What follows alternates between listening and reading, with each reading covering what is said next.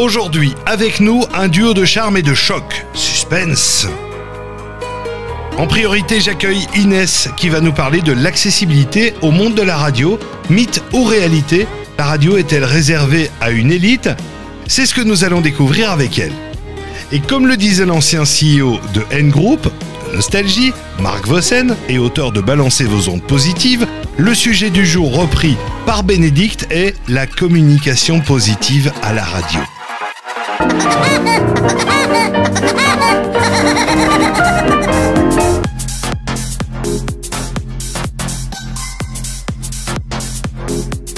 Alors, dans l'esprit de beaucoup de personnes, la radio est un monde à part. Un monde euh, inaccessible où seulement certains privilégiés y ont accès. Une sorte de planète à part et on risque pas de croiser un de ses habitants dans notre quotidien. Mais on peut entendre leur voix et s'imaginer un tas de scénarios fous et farfelus des fois sur leur vie. Moi, quand j'étais petite, ces voix me subjuguaient. Je me voyais un jour être à leur place et être écoutée par des personnes comme vous et moi.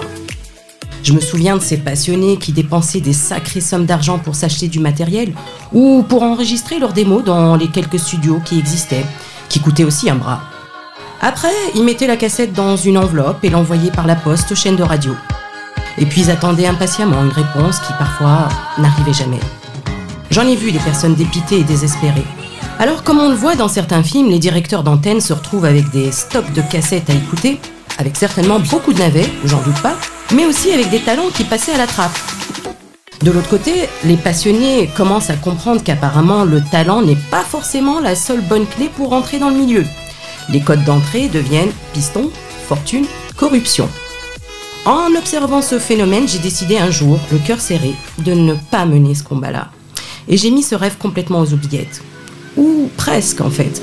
Car bizarrement, pendant toutes ces années, chaque fois que j'ai eu des réflexions ou des inspirations intéressantes, je me voyais, je m'imaginais, je m'entendais les partager à des auditeurs fictifs. Il y a à peu près un an, je participais à un séminaire et devinez qui animait avec les deux orateurs principaux. Olivier Duroy, célèbre animateur avec 30 ans de carrière sur les grosses chaînes radio belges. Et qu'est-ce qu'il propose à un moment pendant le séminaire? Écoutez bien. Formation découverte et immersion en radio, accessible à tous. Mon cœur palpite, j'en ai le sourire jusqu'aux oreilles. J'écoute plus le séminaire, je tiens plus en place. Je vais sur le site de Média, on est dimanche, ah, je peux pas les appeler. Mais je m'en fous, je m'inscris quand même. Juillet dernier, j'y suis. On enregistre notre premier podcast radio, La Belle Évasion. Quel bonheur Et l'aventure ne fait que commencer. Alors, mythe ou réalité Une réalité confirmée. Et oui, les choses ont changé. Je l'ai appelé Révolution Radio. Il existe des personnes avec beaucoup d'humilité qui ont envie de transmettre avec amour leur savoir. Les technologies actuelles ont démocratisé et facilité cette révolution. Finalement, dans la vie, tout est possible. Merci Inès pour ce magnifique témoignage très personnel et touchant. Toutes ces bulles vitaminées pour aller au bout de tes rêves. On enchaîne avec le deuxième sujet. Comment amener la communication positive à la radio?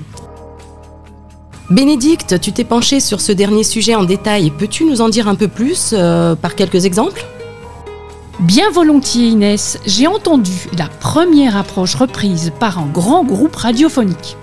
Bon les amis, euh, ça vous tente un petit quiz? Oui Alors, faites appel à la radio de vos meilleurs souvenirs. Vous avez deviné? Allez, je vous laisse quelques secondes pour y réfléchir. Vous me confiez votre langue au chat? Suspense. Nostalgie, bien sûr.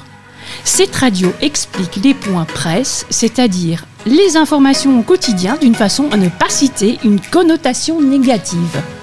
Même si le sujet est grave, c'est faire l'essai de le présenter autrement. Dans le même état d'esprit, cette team de médias belges a instauré au sein de leur studio un environnement plus zen. Quelques détails qui mettent en valeur cette belle harmonie. Par exemple, une pièce agrémentée de plantes, un siège relaxant de massage, une couleur apaisante, un corner détente. Le but Chacun y trouve sa place.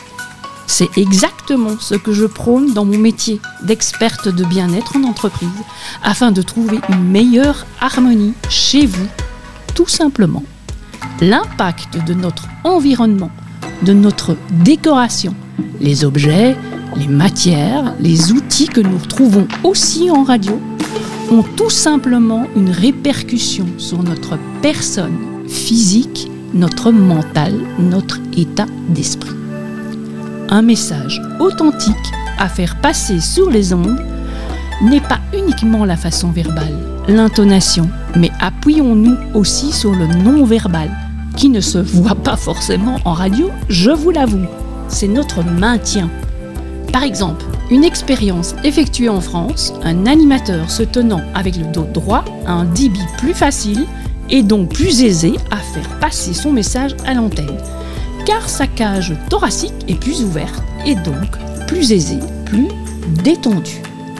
En quelques minutes, c'était quelques pistes qui existent en Belgique ou en France dans le domaine plus spécifique de la radio pour donner l'impulsion positive et dynamique. Le lien entre la storytelling d'Inès et la pensée positive de Bénédicte Une histoire simple de synergie, de rencontres positives, de synchronicité et d'une belle équipe formée chez Domédia tout simplement. Pour en savoir plus, écoutez ce qui suit.